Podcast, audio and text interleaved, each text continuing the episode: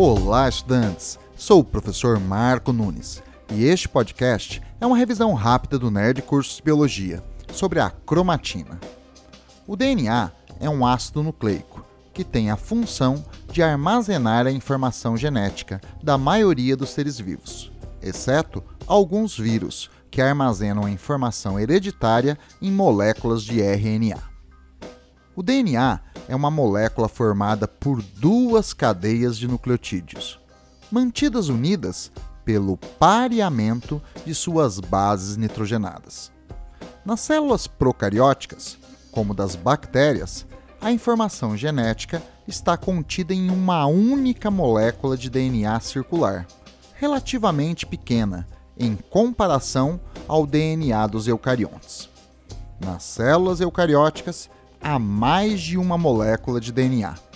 Nelas, o DNA é linear, muito maior e encontra-se associado a um conjunto de blocos proteicos, chamados de proteínas estonas, aos quais a molécula de DNA se enrola em intervalos regulares, ficando com o aspecto de um terço. Os trechos de DNA enrolado às proteínas estonas são chamados nucleossomos. Durante o ciclo celular das células eucarióticas, o DNA é organizado em dois estados diferentes: um filamentoso, chamado cromatina, e um condensado, chamado cromossomo. O estado de cromatina é observado durante a interfase e o de cromossomos durante a fase de divisão celular. No início da interfase, na fase G1, cada molécula de DNA está em estado de cromatina simples, pois é constituído por um filamento.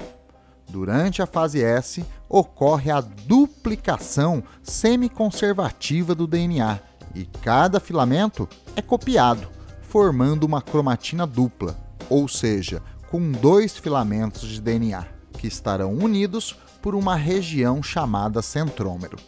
No início da divisão celular, após o período G2, os nucleossomos da cromatina se aproximam, deixando a cromatina mais compactada. Podemos dizer que, ao se compactar, a cromatina passou por um processo de condensação ou de espiralização e passa a ser chamada de cromossomo.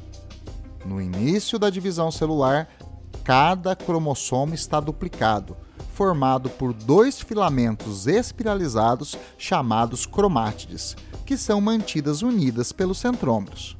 Mas, durante a divisão, o centrômero é dividido e cada cromátide torna-se individualizada. Estas duas cromátides, que pertenciam ao mesmo cromossomo, são chamadas agora de cromátides irmãs, pois são cópias idênticas uma da outra, exceto se tenha ocorrido um erro na duplicação do DNA, um processo chamado mutação. No final da divisão celular, as cromátides irmãs são distribuídas igualitariamente entre as células filhas. Então, vou deixar bem claro para você: a conversão da cromatina filamentosa em cromossomos espiralizados facilita a distribuição da informação genética entre as novas células filhas formadas durante uma divisão celular. Bom, é isto aí. Continue firme nas revisões e bom estudo!